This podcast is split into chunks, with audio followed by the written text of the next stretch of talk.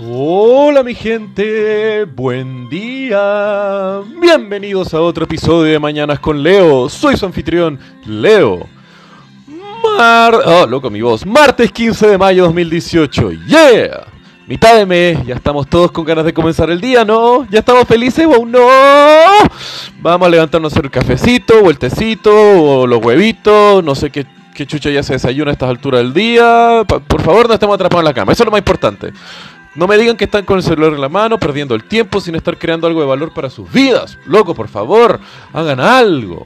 Onda, no sé, comiencen a grabar un podcast o planifiquen su próximo viaje, no sé, espero que algo para sacarlos del letargo de la existencia que tienen ahorita. Pero hablando de viajar, ¿nunca se han preguntado cómo nacieron las tiendas duty free? Ustedes saben, esas donde pueden comprar como un tolerón, alcohol, cigarrillos baratos porque no están bajo los impuestos o aranceles nacionales. Bueno, ayer escuché la historia y quedé súper loco, se las voy a contar.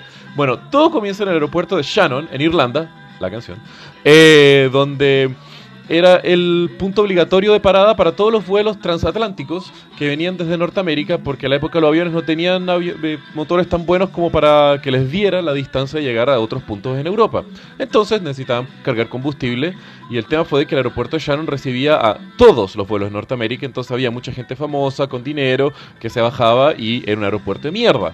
Entonces el dueño de un restaurante, un hombre llamado Brendan O'Regan, por favor googlean ese hijo de puta, es brillante, se agarró un vacío legal de como el año 1700, donde dejaba que los marineros pudieran llevar alcohol y tabaco libre de impuestos para controlar un poco y calmar los ánimos en los viajes largos donde el gran imperio británico colonizó el resto del planeta.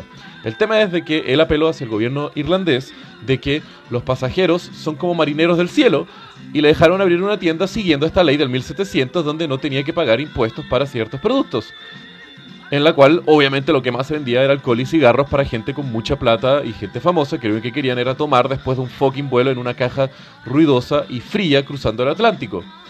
El tema fue de que él quedó tan fascinado por el concepto de la tienda duty free y por el mercado y el libre comercio que se estaba generando en el aeropuerto que él utilizó el libre comercio como una herramienta para unir pueblos y generar un- mayor entendimiento y paz entre distintas personas.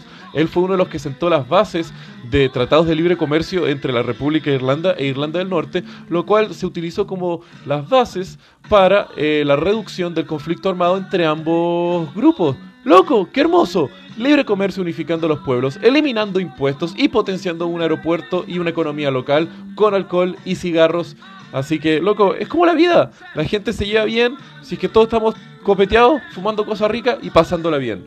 Así que, para este miércoles 15 de mayo, les recomiendo eso. Creo, no sé. Es una buena elección de vida. Espero que tengan bien.